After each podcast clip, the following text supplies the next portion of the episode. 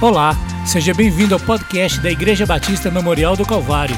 Você irá ouvir agora uma mensagem de Deus ministrada ao seu coração. Graça e paz, irmãos. Amém. Que o Senhor, pois, visite cada coração nessa noite, porque nós vamos meditar na palavra de Deus, nos ensinamentos que Jesus deixou para nós e, e naquilo que Deus quer que a gente fale essa noite.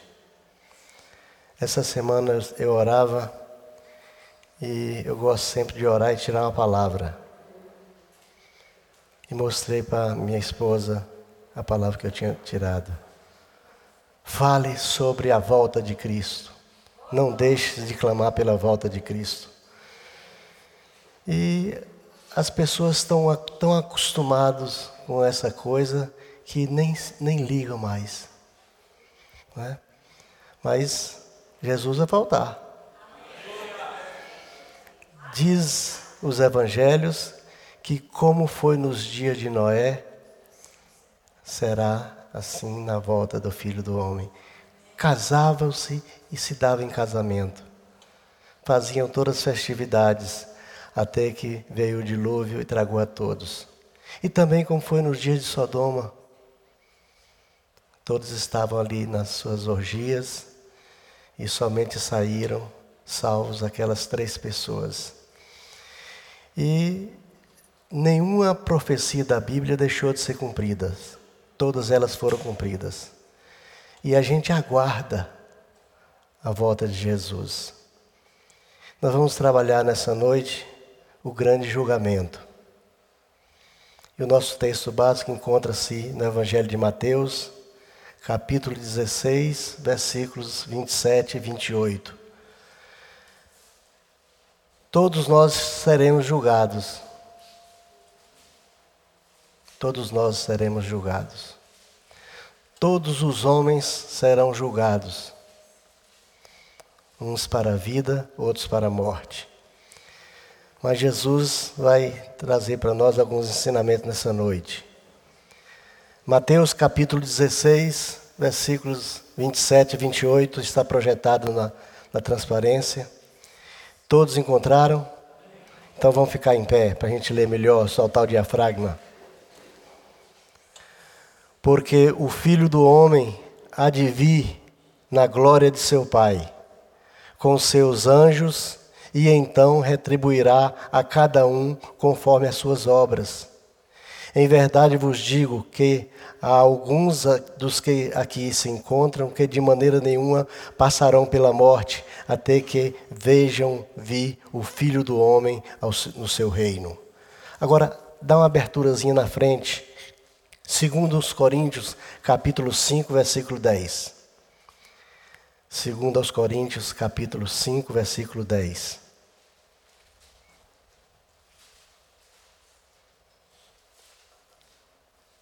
Todos encontraram? Amém?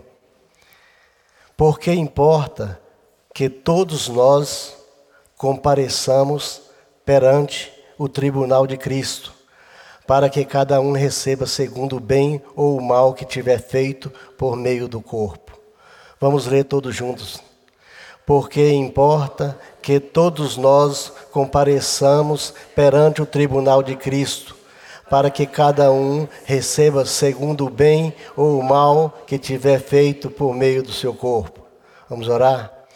Deus, nós lemos a tua palavra, pedimos a direção do teu Espírito Santo sobre nós e sobre a tua igreja. Que o Senhor possa, Senhor, ser glorificado no nosso meio nessa noite. Que o Teu Espírito Santo possa convencer o homem do pecado, da justiça e do juízo. E que nós possamos, Senhor, entender o propósito do julgamento do servo de Deus no bema do Senhor. Nós te pedimos, visita cada irmão, cada irmã, que cada mente agora seja cativa pelo Teu Espírito Santo e que nós clamamos pelo auxílio dos Teus anjos juntamente para conosco nessa noite e te pedimos, fica conosco e fala conosco mais uma vez, no nome santo, bendito e precioso de Jesus. Amém. Podeis sentar, irmãos.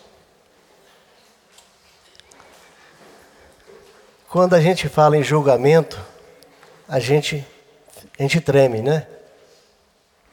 A gente vê o julgamento do pessoal aí do, do mensalão, vê agora o julgamento do petrolão, todo mundo está com medo do juiz Sérgio Moro. Né? E assim, e quando fala em julgamento, segundo a Bíblia, muitas pessoas tremem também. Eu vou ser julgado? Então nós vamos ver o que, que Jesus tem para nos ensinar sobre os seus julgamentos. Por enquanto, Jesus é nosso advogado. Ele é nosso advogado. Ele nos assiste à destra de Deus e intercede por nós, pela sua igreja. Então Jesus exerce a função de advogado agora. Mas quando ele vier com seus anjos e assentar no seu trono, ele vai se assentar como juiz. E a função do juiz não é defender, é julgar. Então todos os seres humanos Todos os homens serão julgados em duas instâncias: o tribunal de Cristo, que é isso que nós acabamos de ler, ou o tribunal do trono branco, em Apocalipse capítulo 20, versículos 11 a 13. Não tem outra esfera de julgamento, só tem esses dois. Tem dois julgamentos extras, que são julgamentos para a nação de Israel e o julgamento para os anjos. Então Jesus ensinou sobre os pecados de omissão e os julgamentos que cairão sobre os homens. E isso ocorrerá no momento da sua vinda, no tempo em que os mortos serão ressuscitados primeiro, e juntamente com ele a igreja encontrará e será arrebatada aos céus para o grande julgamento, o tribunal de Jesus. 1 Tessalonicenses 4, 3 a 17 escreve sobre isso. E a igreja vai estar sendo arrebatada aos céus. E ele lá se assentará como juiz em glória no seu trono de poder. E todos eh, comparecerão diante a ele. Todos. E isso é nivelado, todos nós estamos na mesma esfera. O apóstolo Paulo também. O apóstolo Pedro também. O pastor George também. Você também. Todos nós teremos que comparecer diante do tribunal de Cristo. E qual é a base do julgamento que o Senhor vai me julgar? Primeiro, vai me julgar pela salvação. Eu estou com Ele, eu estou salvo. Segundo, a vida frutífera, a vida de obras em que serão pesados as obras de cada um de nós. Quando a gente vai falar sobre obras, a gente pensa só em dar dinheiro uma filantropia, em dar esmola, mas obra é muito mais do que isso.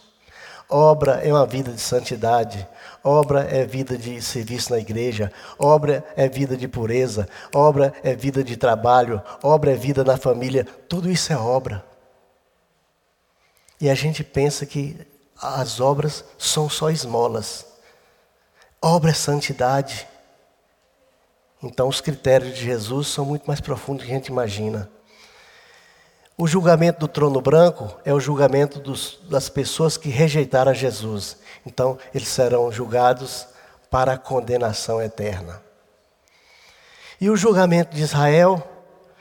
Israel, como nação, terá que ser submetido a julgamento antes de ser restaurada. Ela será julgada porque rejeitou o Messias prometido. E na grande tribulação, Israel será oprimida pelo anticristo. E a sua existência como nação será aniquilada. Então aí é que volta Jesus para eles. Então Jesus volta para o seu povo e eles se converterão em peso será a nação cristã. Quando Jesus descer no monte de Sião e fenderá o monte no meio, um para um lado, um para outro, e no seu interior fluirão águas vivas. De Sião virá o libertador, e todo Israel será salvo. Está escrito em Romanos capítulo 11, versículo 26 e 27. Mas tem um problema. Quem julgará Israel? Os doze apóstolos de Cristo. Jesus informou em Mateus capítulo 19, 28, que os doze apóstolos se assentarão em doze tronos para julgar a nação de Israel. Isso é maravilhoso. Deus dando àqueles homens o privilégio de cada um orar por sua tribo. E assim todo Israel será salvo. E nesse julgamento, Jesus vai estar presente com os seus doze apóstolos. É um julgamento especial porque Jesus vai vir acudir o povo dele na batalha do Amagedon. E eles se converterão em prantos. Eu fico pensando como vai ser esse dia. Israel sitiado pelo mar Mediterrâneo, sitiado pelo sul, sitiado pelo leste, pelo oeste, ele é todo circundado por inimigos. E ele vai ficar sozinho. É muçulmano em todo lugar. Os muçulmanos, os islâmicos, têm ódio ferrene dos cristãos e dos judeus. E a gente crê que o palco final do Apocalipse está sendo montado. O alinhamento das nações. Né? O islamismo está proliferando em todo o mundo. No Brasil já tem terrorismo de islâmico. No Brasil, em, em Foz do Iguaçu, tem uma base de muçulmanos imensa. Nos Estados Unidos, tem uma quantidade de homens convertidos ao islamismo. Então, tudo indica que vai ser por aí, é que vai ser o palco do Apocalipse. E Israel fica sozinha. Israel é uma nação pequena contra a Síria, Iraque, Irã, Pérsia, Jordânia, Arábia Saudita, Egito e, e o mar Mediterrâneo. E aí eles olham e vê todo o olho verão. E eles olham e vê o seu Messias descendo. Com a igreja, já, já passou pelo seu julgamento, pelos anjos e pelos santos da velha aliança. E descerão juntos e virão para acudir a nação de Israel. E eles chorarão em prantos. Hoje eles estão voltando. Eles estão voltando porque eles creem que o Messias dele voltará para eles em Jerusalém. Então serão julgados também Israel, mas Jesus diz que os anjos decaídos também serão julgados. Por quem? Por nós. 1 Coríntios capítulo 6, versículo 3, o apóstolo Paulo fala que nós haveríamos de julgar os anjos, os anjos decaídos aqueles anjos decaídos que tanto mal fez a humanidade, fez as pessoas, eles serão todos julgados e lançados no lago de fogo e enxofre definitivamente. Definitivamente. Apocalipse capítulo 20, versículo 10 diz isso. Pedro, segundo a Pedro 2:4 também fala sobre esse assunto, e Judas capítulo 6, versículo 6 fala sobre isso. Tem uma corrente teológica aí que está tá dizendo que vai ter oportunidade para os anjos se recomporem e serem salvos. Mas os anjos decaídos são como os homens decaídos. Só que os homens têm salvação e os anjos decaídos não têm. Se você olhar no início, quem fez o homem pecar? Ele, o cinzento o tentador, que foi expulso da, da, dos céus. Os céus é um lugar que não penetra em nenhum, nenhum tipo de pecado, nenhum tipo de impureza. Ele foi expulso de lá quando ele quis ser superior ao Altíssimo e foi expulso. E veio morar onde? Na terra. Veio fazer o que na terra? Atordoar o homem, a coroa da criação, aquela criatura que Deus fez a sua imagem e semelhança. E ele veio e uma serpente e fez o primeiro casal a pecar. o tentador. Só existe pecado por causa dele. O homem foi criado em pureza. Era obediente até que ele chegou e fez uma abordagem à mulher e convenceu a mulher a comer do fruto proibido. E aí a desgraça se alastrou em toda a humanidade.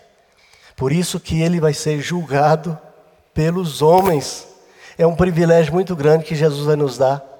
Já pensou? Nós, num tribunal, julgando Satanás e seus anjos. Vai ser uma coisa extraordinária. Uma coisa extraordinária. Mas todos os dois tribunais dos homens, as pessoas serão julgadas após o arrebatamento e após a ressurreição.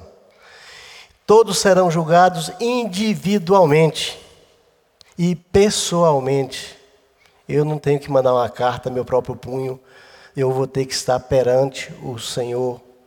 Você vai estar presente perante o Senhor. Nós vamos todos estar perante o Supremo Juiz e recebendo o veredito. Se no trono branco, perdição eterna.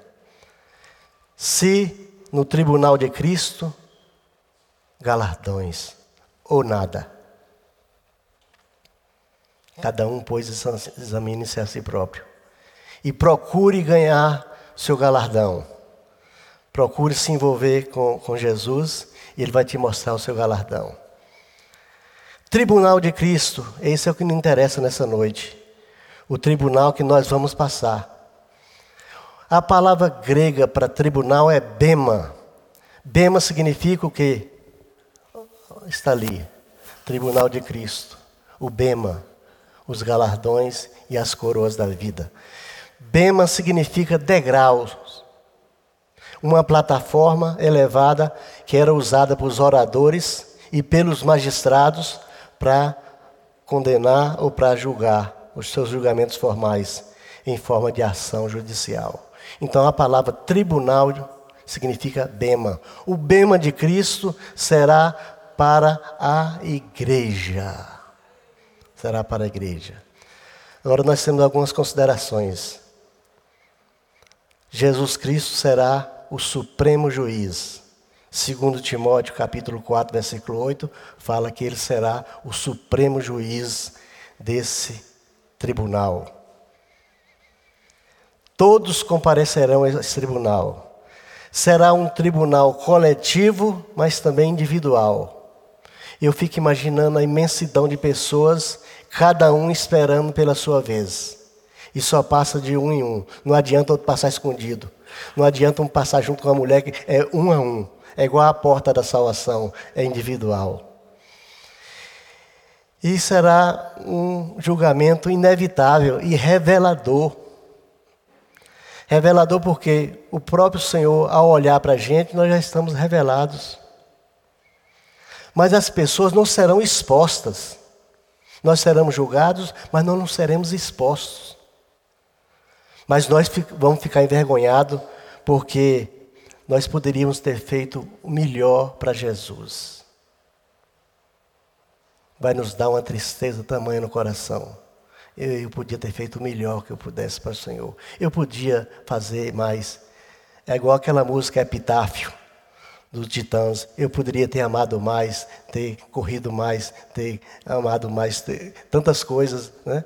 Então a gente vai ficar envergonhado, corado de vergonha por ter falado assim: Poxa, eu podia ter feito mais pelo Senhor. Eu deveria ter defendido com mais força a bandeira do Evangelho de Jesus. Eu deveria ter pecado menos. Eu devia ter resistido ao diabo. Eu deveria ter vindo mais à escola dominical. Eu devia ter vindo mais ao culto noturno. Eu devia ter vindo mais ao culto de oração. Eu devia ter jejuado mais. Eu devia ter crescido mais espiritualmente. Esse vai ser a, a maneira que nós vamos ficar corados, nós vamos ficar assim um pouco envergonhados, né? é, será um, também um julgamento moral. Moral. E Jesus fala nos evangelhos que até das palavras frívolas, até das palavras fúteis, os homens darão conta no dia do juízo. Tudo aquilo que eu estiver falando. Por isso que o apóstolo Paulo fala aqui que as palavras de nossa boca não deviam ser anátema nem maldição. Deveriam ser palavras que abençoassem. Mas muitas vezes saem palavras frívolas. E nós daremos conta sobre elas também. Também será um julgamento moral aquele que, sem motivo nenhum, sem colerizar contra seu irmão, ou quem proferir insulto contra seu irmão, está sujeito também a julgamento. E quem chamar seu irmão de tolo, de raca, de doido, estará sujeito à condenação eterna. Por isso que nós temos que controlar a nossa ira. Irai-vos, mas não pequei, porque minha é vingança, diz o Senhor. Jesus fala no Evangelho de Mateus, capítulo 12, versículo 36, que toda palavra frívola que os homens proferirem, delas darão conta no dia do juízo. Nós temos que zelar pela nossa fala. Se você estiver irado, não converse, não fale. Pense bem. Tem pessoas que não pensam antes de falar, são os inconsequentes. Nós devemos pensar bem antes de falar e maltratar o outro. O marido, a mulher, o irmão com a irmã. Nós temos que pensar antes. Sejam agradáveis as palavras da tua boca, diz a palavra de Deus. Então vamos controlar, né? É fruto do espírito a temperança, o homem controlado. Eu já fui iracundo. Graças a Deus hoje não sou mais. Eu fui tão tratado nessa área que Deus me esmagou. Mas eu já fui tanto iracundo de sair na briga com qualquer um que quisesse. Desse tamanho. Né? Aí um dia falou assim, eu encontrei um, um, um pastor, falou assim, cadê sua valentia? Eu falei, esgotou, pastor. Hoje eu sou, eu sou a covarde. Né? Mas nós temos que zelar pelo nosso comportamento, porque até pelas palavras não vamos ser julgados. Né? Quem conversa demais dá bom dia a cavalo. Não é assim o texto? Nós temos que ter palavras doces, palavras que tenham coerência, palavras que geram vida. Né? Quando nós estávamos em construção aqui, eu e Jessinho saímos numa sexta-feira para comprar alguns materiais que estavam faltando e fomos lá para aquelas mediações lá do, da, do bairro Brasil e descemos pelo batalhão, da, a rua do batalhão e quando a gente está descendo, um camarada veio de lá, e do jeito que ele veio, ele veio em cima de nós. Eu falei, filho. O Gessinho falou, olha. Eu falei, filho da mãe. Mas a gente às vezes ira, né? Mas nós devemos conter a nossa ira, para que não saia as palavras que depois vêm entristecer o Espírito de Deus. E depois eu vou ter que dar conta a ela, mas a gente pede perdão. Senhor, essa o Senhor não leva em conta não, né? Mas até das palavras. E isso é um motivo para nós vigiarmos. Vigiarmos a nossa boca. Cuidado com acusações. Quem acusa são, é o inimigo, acusa os servos do Senhor. Nós não temos que acusar ninguém, nós temos que orar e ajudar e abençoar. Quando a gente faz assim, para alguém, tem três contra você. Então vamos vigiar nessa área, porque nós vamos prestar contas disso também. Será um julgamento que aponta para galardões. O que é galardões, gente? Eu fui estudar o que é galardão. Galardão é preço, é, é dinheiro, é recompensa, é prêmios e é coroa. Galardão. Esses aqui, vocês estão vendo atrás. E esses galardões são prometidos ao povo de Deus desde a antiguidade. Em Gênesis capítulo 15, versículo 1, Deus disse a Abraão: Não temas, Abraão, eu sou teu escudo, e o teu galardão será sobremodo grande.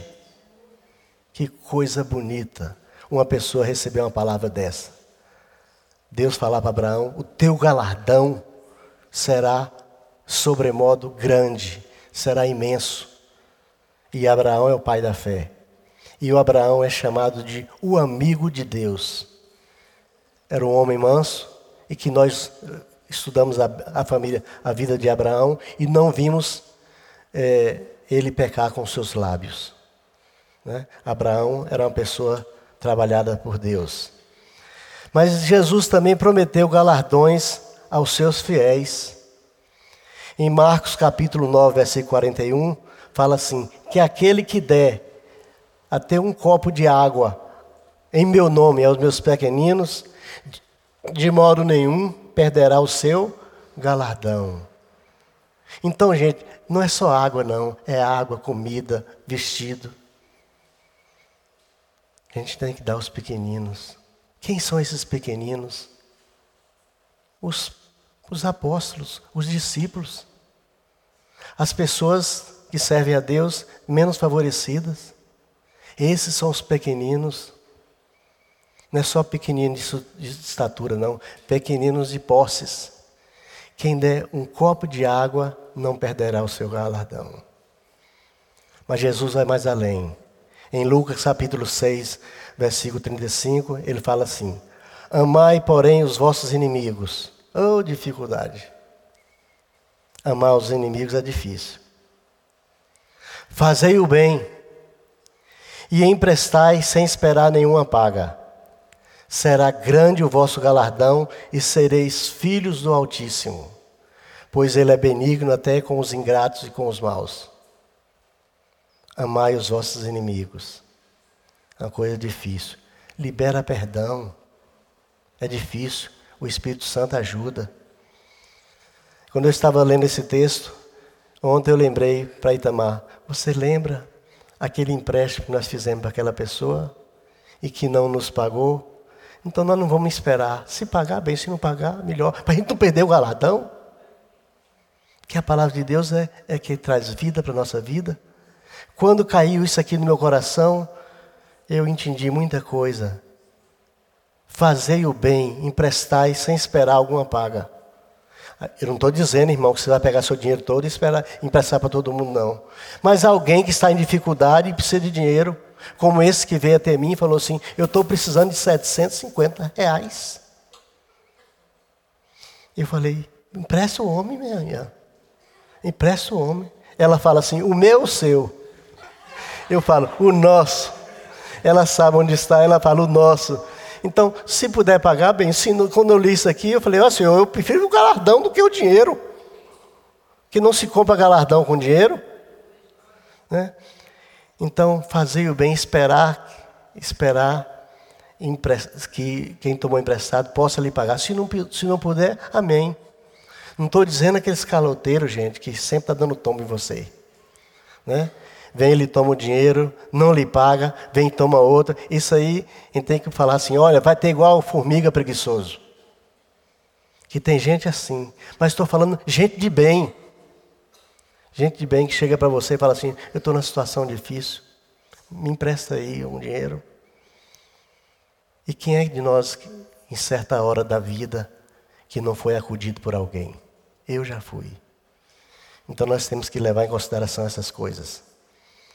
Apocalipse 22, 12 fala assim: Eis que venho sem demora, e comigo está o galardão que eu tenho para retribuir a cada um segundo as suas obras. Isso é grandioso, gente. Então nós estamos tratando de galardões, de prêmios, e que nós vamos receber em forma de coroas. Ah, eu não sei se a minha coroa vai ser de ouro, vai ser de, de brilhantes. Não importa. O importante é que você seja premiado com o galardão da vitória, com a coroa. De onde é que vem o processo de coroação? As coroas eram concedidas como recompensa e otorgada publicamente aos homens e mulheres vencedores em competições de guerra e nos Jogos Olímpicos. Nos Jogos Olímpicos eles recebiam os vencedores umas coroas de, de, de, de flores, outras de de parreira, outras de, de, de ramos, e eram premiados os primeiros atletas. E em situação de guerra também eles ganhavam a coroa de louro ou coroa de ouro. Né? Mas na Bíblia Sagrada só mostra coroa para duas pessoas, duas classes de pessoas. O sumo sacerdote, que tinha uma coroa de mitra e escrito o nome Kadosh Adonai, Santo ao Senhor e os reis que eram ungidos com a, com a coroação. Então vem de lá Né? E as obras dos crentes? A obra de cada um de nós. Paulo fala sobre essas coisas, as obras dos crentes. Em 1 Coríntios, capítulo 13, versículo 12 a 15, Paulo fala que as obras de cada um será provado pelo fogo. Se permanecer, receberá o galardão. Se for queimada pelo fogo, sofrerá dano, mas será salvo, porque nós somos salvos para, pela virtude do sangue de Jesus. Não estou falando em salvação, estou falando em premiação. Então Paulo diz isso. Se a obra que você fez for de ouro, olha, o ponto de fusão do ouro é, é enorme, imenso. Se o, a obra for de ouro, permanece. Mas se for de palha, como diz o Paulo, palha ou madeira, será o que? Queimada. Isso que significa que cada um de nós tem a oportunidade de ter uma obra de ouro ou ter uma obra de palha. Qual é que você vai querer ter? Claro que era de ouro. Claro que é de ouro. A de palha queima logo. Você não vai ter obra nenhuma. Mas tem muita gente que vai receber uma de palha. Porque muitas pessoas estão brincando com o Evangelho, não estão levando o Evangelho a sério, não levam a palavra de Deus a sério, não levam a oração a sério, estão brincando. Então, as suas obras são de palha. Será queimada e extinta por, por, por, logo, por algum tempo. O que eu tenho a dizer é o seguinte: a salvação é pela fé. Não é verdade? Pela fé sois salvos. E é graça de Deus. Mas o galardão é pelas obras. Ô oh, gente, se a gente pudesse enumerar numa, numa, numa plataforma assim, as obras que Deus gostaria que nós fizéssemos. Nós temos aqui um, um, um folder desse, que nós temos os sete votos de fidelidade: leitura da palavra, oração, fidelidade nos dízimos ofertas, é, serviço. O uh, que mais? Lembrem? Frequência aos cultos. E, hein? E, a, e o último é esperando a volta de Cristo. Nós temos uma, um cartaz desse, nós precisamos botar de novo para a gente estar tá relembrando. Mas seria bom se a gente pudesse colocar uma lista e falar assim: é minha meta, eu vou fazer isso. Vou começar fazendo esse ano. Depois, eu vou começar o ano depois, outro depois. E quando chegar no final do ano, você vai ver uma lista de boas ações em Jesus que você fez. Não, não troca como fazem os espíritos kardecistas, que fazem as obras em troca da salvação. Não é por isso. Nós vamos fazer essas coisas que são boas, agradáveis, que Jesus se agrada, para o nosso crescimento espiritual e para nós recebermos o nosso galardão. Eu fico pensando como é que vai ser o comportamento de cada um quando receber seu galardão. Claro que nenhum vai ter o espírito de, de competição com os outros, porque lá não vai ter isso. O céu é um lugar isento de todo tipo de competição, de luta, de briga, de sentimentos facciosos. Não vai existir essas coisas. O, o céu é um lugar de alegria, de gozo, de paz, de regozijo. Mas cada um individualmente vai ser tocado e vai ser explicado. Quando fala que lá Jesus vai recolher toda tristeza, toda lágrima, é que não vai ter lágrima mesmo. E você só pode ter, ter sentimentos só quando você chegar não encontrar a pessoa que você esperava. Vai dar tristeza, mas logo é extinta, é apagada. Porque os céus é lugar de delícias. Louvado seja Deus. Um dia nós vamos falar aqui sobre os céus e sobre o inferno. Mas nós contentamos com o que nós estamos recebendo agora. Então, a salvação, gente, é pela fé. Pela fé sois salvos, né? diz Paulo aos Efésios. Pela graça sois salvos através da fé. Isso não vem de vós, é dom de Deus. Mas Tiago fala que a tua fé sem obras é morta.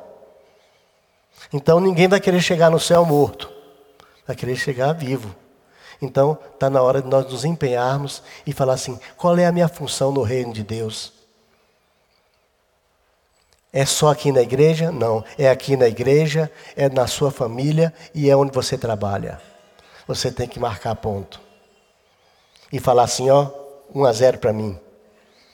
E todo dia que você venceu o diabo, você fala 2 a 0 para mim. E depois 3 a 0 para mim. Você falou um palavrão 3 a 1. Você xingou alguém 3 a 2. E aí você tem, você tem a oportunidade de, de, de noite você zerar tudo e começar no ponto zero, o marco zero, né? E você viver assim como diz o Jó. O Jó fala assim: Eis que estou limpo diante de Deus. Né? Nós temos que estar limpos diante de Deus. Nós, às vezes, passamos lutas, tribulações, dificuldades, o inimigo nos assola, e às vezes quando menos espera, a gente cometeu o pecado, mas nós temos a oportunidade de chegar à noite e zerar tudo aquilo e clamar a virtude do sangue de Jesus. É uma mensagem de santidade. Mas Jesus nos chamou para a santidade. Sede santo, porque santo é o vosso Pai celestial que está nos céus. Santo é o Pai, santo é o Filho, santo é o Espírito do Senhor. E nós somos santificados por Ele. Então, a sua obra é de ouro ou de palha? Cada um vai ter que responder. Eu não vou não responder porque eu não sou juiz de ninguém. Eu tenho que julgar a mim mesmo, né? Examine-se, pois, o homem a si próprio.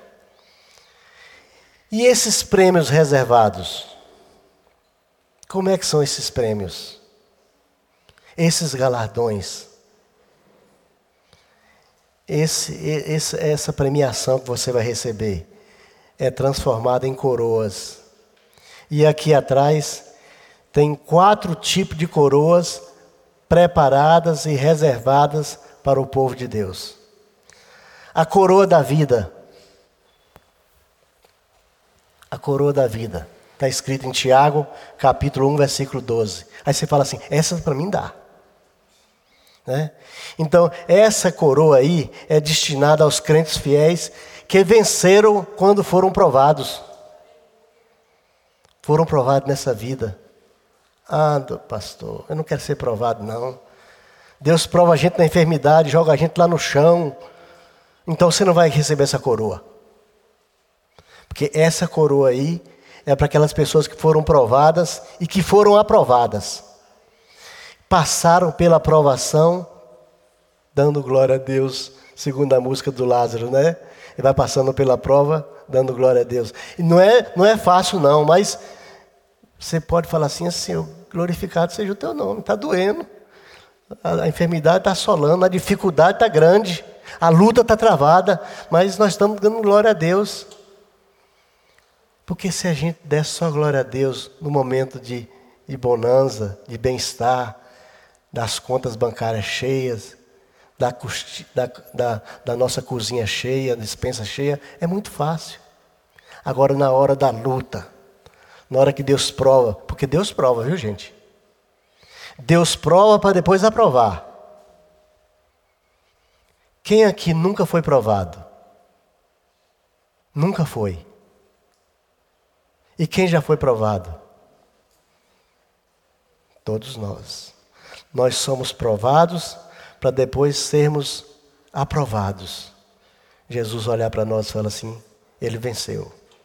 Então, essa coroa aí, a coroa da vida, ela está destinada às pessoas que foram provadas e foram depois aprovadas. Cadê os dois diáconos? Estão ali. Vocês vão ser provados durante um ano, no período probatório. E se aprovados, se provados, serão depois aprovados. Não é assim? E é assim a vida. Nós somos provados. Né? Eu, eu fico com medo quando eu vejo uma pessoa que começa a orar, aí fala assim: lá vem luta, lá vem prova. Né? Mas a nossa vida é cheia de dificuldades. E nós só vencemos porque Jesus venceu. Né? Para que mais provado que Jesus? Jesus foi provado em todas as esferas da área humana. Ele foi provado na pobreza, na tentação, por várias vezes, na dificuldade da vida. Ele não tinha onde recorrer a cabeça, ele não tinha onde deitar, onde dormir, não tinha o que comprar, não tinha nenhum jumento para entrar em Jerusalém, não tinha nenhum barco para atravessar uh, o mar da Galileia. Ele foi provado em todas as coisas. E o autor aos Hebreus fala que por isso ele está habilitado para nos treinar. Ele é o nosso coaching, não é assim que se fala? Coaching. Ele é nosso treinador. E ele está na nossa frente esperando cada um de nós. E nós fomos treinados por ele e nós vamos seguindo o mesmo caminho que ele seguiu para chegarmos perto dele. Jesus foi provado em tudo, em todas as coisas, e foi tentado também. E nós somos tentados, atentados e provados. Mas ele venceu. Muitas vezes a gente vai chegar lá mancando, com a perna torta, igual Jacó, mas a gente vai chegar lá. Porque a vitória não é como se começa, é como se termina. Tem pessoas que começam bem no fogo, numa vontade, daqui a pouco vai, vai baixando o tom, vai baixando, baixando, até desaparece. A nossa meta é permanecer. Permanecer em Cristo. Isso que é, isso que é interessante. Passa os vendavais, as dificuldades, mas nós estamos permanecidos nele. Tem crente que começa a sua vida e fala assim: Eu, quando era no mundo, não era igual hoje. Depois que eu aceitei o evangelho, o negócio apertou. E aperta mesmo. Porque agora você vai passar por um caminho estreito. E a sua vida. Viu, viu, viu cadê o. Cadê o. Está lá em cima Diego e está lá embaixo Cássio. A nossa vida é de santidade. Deus nos afunila para o nosso próprio bem-estar. Para nós sermos criaturas melhores para nós não sermos acusados de por nada nem por ninguém. Então, a coroa da vida é, é essa, reservada para aqueles que foram testemunhas fiéis de Jesus. Não fazer como a mulher de Jó. Com, amaldiçoa esse Deus e morra. E Jó foi provado. Foi provado em todas as áreas da vida. Perdeu dinheiro, perdeu as fazendas, perdeu as filhas, perdeu os filhos, perdeu a saúde, virou um caco humano. Quem olhasse para Jó naquela, naquela situação, nem os, os jovens respeitavam mais Jó. E ele fala isso, até os jovens que me respeitavam, hoje meneiam a cabeça de mim. Jó ficou na situação deplorável, gente. É o exemplo que Deus deixou na Bíblia, que teve uma pessoa predestinada para sofrer e não negou ao seu Deus. E aí Deus começa a revelar Jó num redemoinho.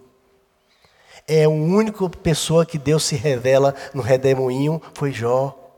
Não mais outro, não procure outro. E Deus falava com Jó no redemoinho e mostrava a Jó as grandezas que ele fez na terra, que ele fez no universo. E que Jó, quem era Jó? Onde você estava quando eu construí a, a constelação de Ursa Maior? Quando eu fiz os grandes animais marítimos? Onde é que você estava, Jó? Porque Jó era íntegro. E ele gostava de gabar que ele era íntegro, porque ele era mesmo.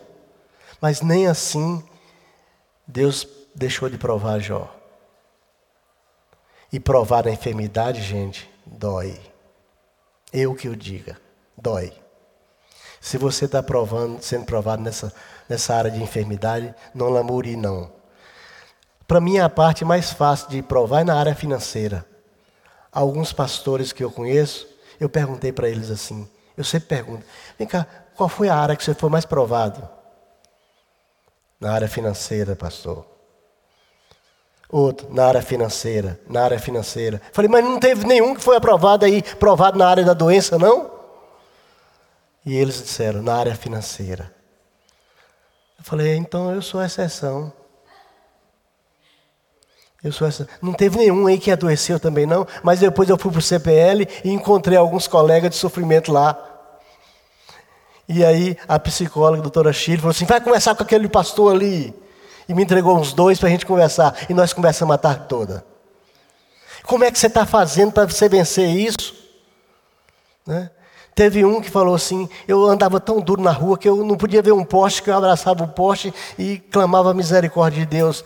Por que você abraçava um poste? Porque um dia eu estava abraçando um poste, passou um irmão no carro, me botou no carro, me levou no mercado, falou assim: faz uma feira, tudo que você quiser aí que eu te levo para a tua casa. Ele falou: toda vez que eu vou para a rua, eu abraço um poste. Eu falei: eu gostaria de ter um poste para abraçar. Mas todos nós somos provados, gente é com filho. Eu já fui provado, minha, minha, primeira provação foi com filho, em que nós chorávamos de madrugada por aquele filho. Ele era pequeno, tamanho começou do tamanho de Isaac. E nós fomos provados ali. Aquele filho nos deu muita, muito trabalho e nos, nos levou muitas horas de, de insônia e de oração, mas Deus reverteu e tirou de nós a provação. Hoje é uma benção na mão de Deus. Mas tem provação é isso. Né? Ah, mas meu filho está assim. Entre na luta com ele. Entre na luta com ele, começa a orar por ele, jejum por ele. Falar em jejum é uma coisa que ninguém mais ouve falar nas igrejas. Quando eu convoco aqui o povo para orar domingo de Santa Ceia, parece até uma coisa de outro mundo, mas o jejum é bíblico, nós vamos um fazer um estudo sobre o jejum. O jejum não como dieta para emagrecer, o jejum como para enfraquecer o corpo e fortalecer o espírito. Né? Então, aprovação. Quem for provado e aprovado receberá de Jesus o prêmio da coroa da vida. Depois vem a coroa da justiça. Essa é interessante. Segundo Timóteo, capítulo 4, versículo 7 a 8. Paulo fala assim: Combati o bom combate, acabei a carreira, guardei a fé. Agora está-me reservada a coroa da justiça, a qual o justo Senhor, o justo juiz, me dará naquele dia. Não só a mim, mas todos quanto amam e esperam a sua volta. Tem gente que não está esperando a volta de Cristo, então não vai receber uma coroa dessa nunca. Nós temos que estar preparados para a volta de Cristo e almejar essa coroa. Eu quero receber a coroa do meu Senhor, a coroa da justiça. O apóstolo Paulo está aqui lá na, na prisão em Roma, está lá nos calabouços esperando ser decapitado por, por Nero, e está falando assim: agora eu espero a coroa da justiça, a qual o justo juiz me dará naquele dia não só a mim, mas todos quanto amam a sua volta. Amam e esperam a sua volta. Então nós temos que esperar a volta de Cristo.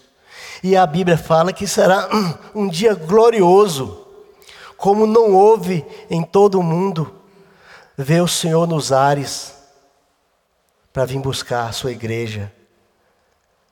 E diz o texto sagrado que o arcanjo tocará a trombeta os que tiverem Cristo ouvirão a trombeta. Muitos nem ouvirão. Estarão em pecado, envolvidos em quantas coisas no mundo que não vão ouvir. Mas quem tiver na, no Espírito vai ouvir essa trombeta aí e ser arrebatado. É aquele filme Deixados para Trás. Quem assistiu? Flavinha, os outros. Nós vamos voltar a passar um dia na igreja, né? voltados para, deixados para trás.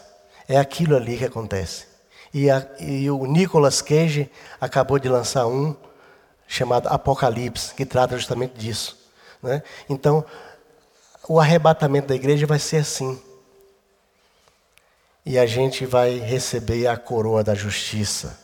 Aqueles que lutam e zelam pela sua fé. Como diz o apóstolo Paulo, a fé que tu tens, tens para ti mesmo.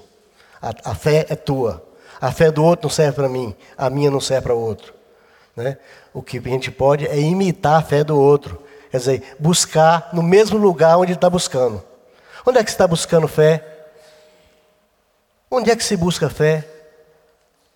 Jesus, o autor e consumador da nossa fé.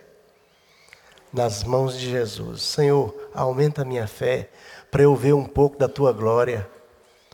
Aumenta a minha fé para eu ver um pouco mais do teu reino.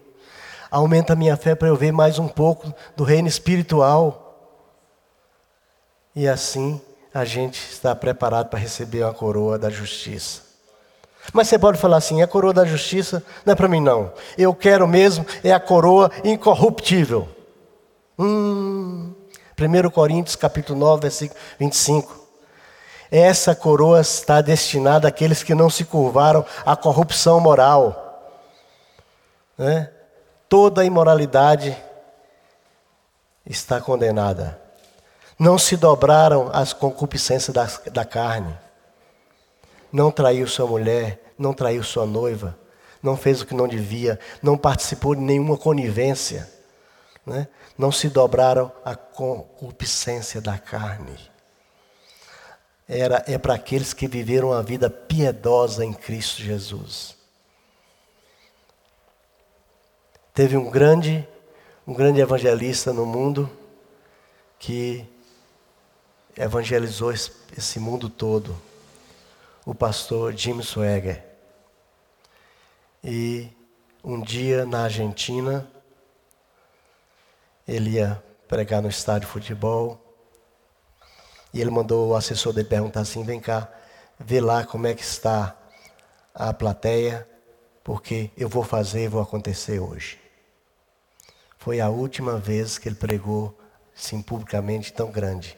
Daí em diante, o Espírito de Deus entristeceu e logo ele caiu em adultério. E não é mais ninguém. Então, gente, vamos ter cuidado. Quando Deus vai levantando o homem, cuidado para não cair. Porque três coisas acontecem com o homem: vaidade, orgulho e queda. Nós temos que ser simples como as pombas e prudentes como as serpentes. E vamos ter cuidado, nós não somos nada. Quando você achar que você é alguma coisa, você olha para esses homens. Nós não somos nada. Nós somos tão somente vasos na mão do Senhor. Se você orou por alguém e foi curado, glórias a Jesus, é dom do Espírito dele, não é seu. Ah, mas o irmão é usado. Jesus usou, mas não é dele. A ferramenta do Espírito de Deus. O Espírito de Deus doa os seus dons a quem lhe aprouver. E nós temos que perseguir o dom assim, Senhor, me dê um dom. Eu estou orando para Deus me dar um dom. Tem alguns dias que eu estou orando, Senhor, traz um dom para mim. Me dá um dom espiritual. Mas para ser usado na, na, tua igreja. Porque a arte de curar eu tenho. Mas eu quero é, é um dom. É um dom. Mas não para minha glória. E nós podemos orar assim. Senhor, me dá um dom. É melhor do que falar assim, Senhor, me dá um dólar. Eu nunca pedi dinheiro a Deus, né? mas um dom eu estou pedindo. Senhor, me dá um dom. E são nove. Né? Os dons de sabedoria, dons de ciência, dom de fé, dons de, dons de curar, dons de línguas, dons de operação de maravilhas, dom de interpretação de línguas e assim por diante. São nove os dons. Será possível que, que o Senhor não vai dar um dom à igreja? Nós vamos acrescentar na vigília o enchimento do Espírito Santo. Porque é promessa para a igreja. Uma igreja cheia do Espírito é uma igreja que não dá trabalho ao pastor, não dá trabalho a ninguém, é uma igreja que caminha sozinha, cada um tem sua função, você sabe seu lugar, você sabe sua função, você sabe sua missão no corpo de Cristo. Você não tem inveja, você não tem despeito, você não tem raiva, você não tem mágoa, porque é todos trabalhando unanimemente pelo reino de Cristo. Quando chegar alguém e falar assim: Ah, mas eu quero seu lugar. Eu conheci uma pessoa que fala assim: Não, mas eu queria o lugar daquele. Eu falei, irmão, que isso? Que isso? Fica no seu lugar. Ah, mas eu queria aquele lugar. Aí também vai pedir a Deus, que é o dono da igreja. Né? Nós temos que pedir aquilo que Deus tem para nós. Deus sabe o que, que tem para nós. Nós tem muita coisa para fazer. Aí você tem, fala assim: ah, eu não sei fazer nada. Não tem nada na igreja memorial do Calvário que eu possa fazer. Que coisa! Tem visitação, tem evangelismo, tem oração pelos enfermos, tem tanta coisa para fazer tem a missão Cristo é a Porta, tem a fábrica de, de, de roupa lá, que as irmãs estão precisando de uma máquina. Quem tiver uma máquina pode doar para a gente fazer roupinha lá para aqueles meninos lá da, do buqueirão. Tem tanta coisa para fazer. E a gente fala assim: não, não tem nada para fazer não. Mas ajuda o pastor. Ajuda o pastor. Então, a coroa incorruptível que o apóstolo Paulo está falando aqui é para aqueles que viveram piedosamente, tiveram uma vida pia diante de Jesus Cristo. E por fim, a coroa da glória. A coroa da glória está reservada aos oficiais da igreja, que foram fiéis a Jesus aqueles que apacentaram o rebanho do Senhor com zelo e amor à obra. Viu, Lorival? Viu, viu, viu Jaldo? Viu, irmão Santo? Viu, irmã Dagmar? Os oficiais da igreja. Então, essa coroa está destinada aos diáconos, aos presbíteros, aos missionários, aos pastores e não sei os apóstolos. Não sei os apóstolos, porque eles foram enviados para os céus, né? Então, quem desempenhou seu, seu, sua, sua vida, seu ministério, apacentando o rebanho, e apacentar é difícil, gente. Pastorear é fácil, mas apacentar é difícil. Né? O que é pastorear, Anderson? É dar comida, é dar bebida e, e cuidar.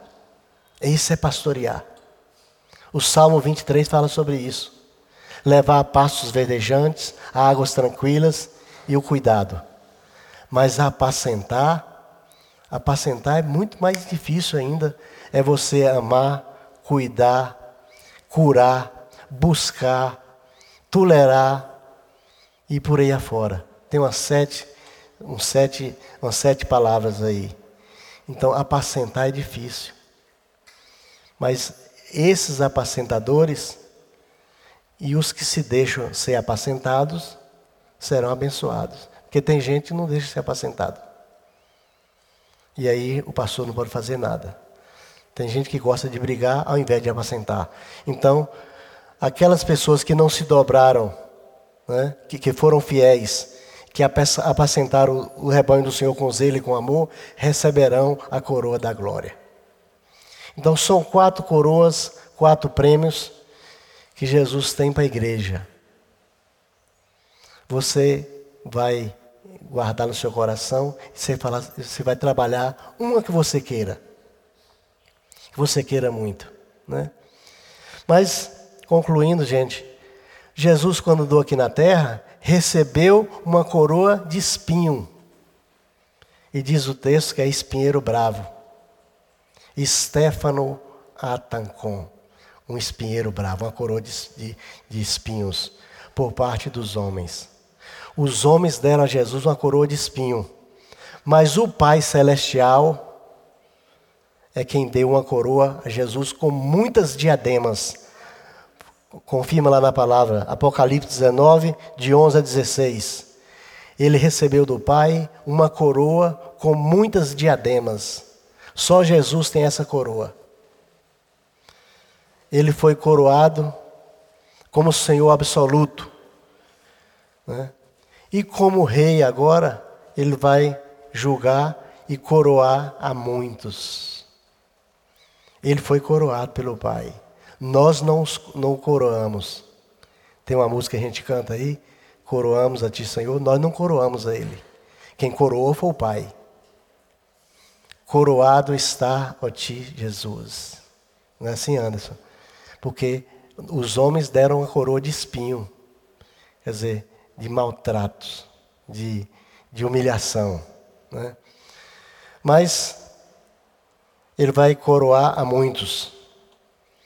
Então, Jesus tem dois, dois julgamentos. Tem um, trono, tem um trono branco, em que vai julgar as pessoas para a condenação eterna. E tem o Bema, que Deus vai julgar para prêmios para prêmios. Estamos no Bema, claro, estamos no Bema, todo mundo quer saber de Bema. Nada de trono branco, né? Mas quem não aceitou Jesus ainda, tem a oportunidade de aceitar nessa noite e receber coroas.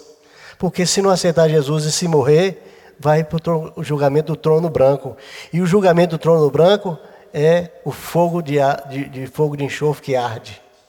É um lugar que nós não desejamos para ninguém. Jesus prometeu algumas coisas. Em Apocalipse capítulo 2, versículo 10, ele fala assim: Ser fiel até a morte, e te darei a coroa da vida. Ser fiel, ser fiel ao Senhor.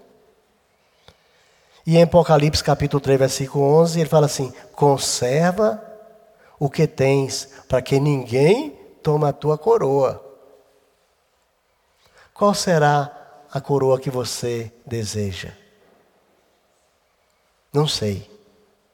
Você e o Espírito Santo é quem sabe. Qual será a coroa? Você pode falando assim: ah, mas eu desviei. Mas volta, dá tempo de recuperar. Ele não voltou ainda.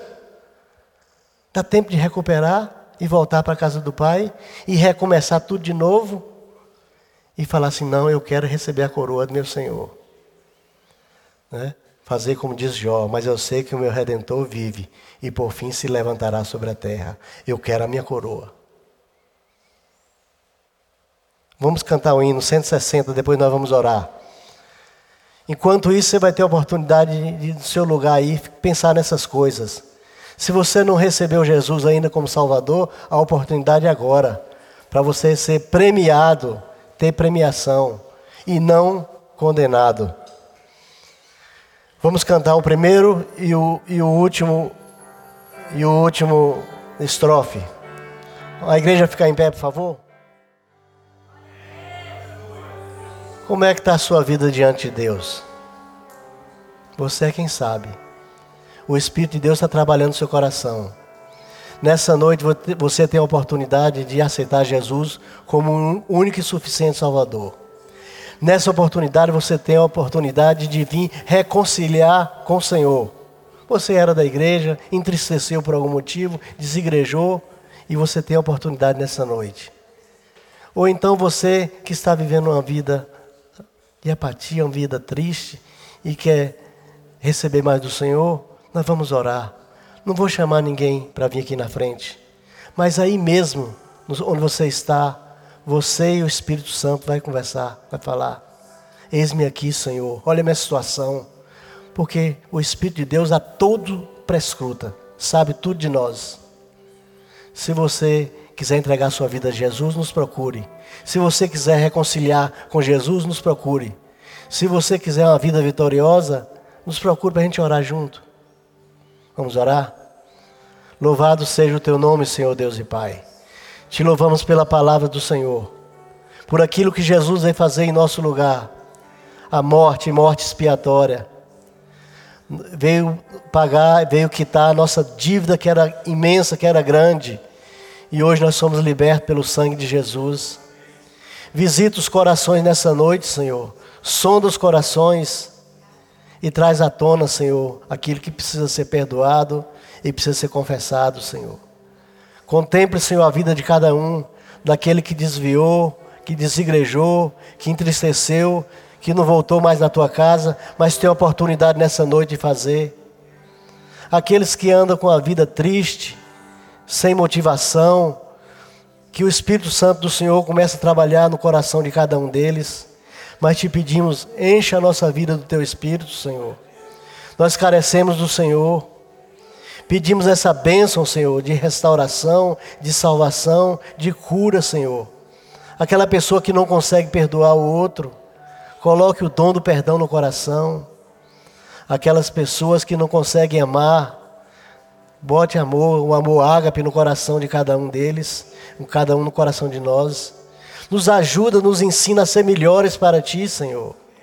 Aqueles irmãos que estão sendo provados, que o Senhor os sustente na fé Ó Deus, abençoa a tua igreja, Senhor. Veja a necessidade de cada um dos teus servos que estão aqui nessa noite. Contemple a vida e a fé. E abençoa, Senhor, e responda as promessas. Pois assim nós oramos, Senhor, por uma restauração, por um consolo nos corações. Visita, Senhor, esse coração nessa noite e abençoa a tua igreja. Nós assim oramos agradecidos, em nome por amor de Jesus. Conserva tu o que tens para que ninguém tome a tua coroa. Louvado seja Deus. Podeis sentar. Aí. Você acabou de escutar ao podcast da Igreja Batista Memorial do Calvário. Se gostou, curta e compartilhe.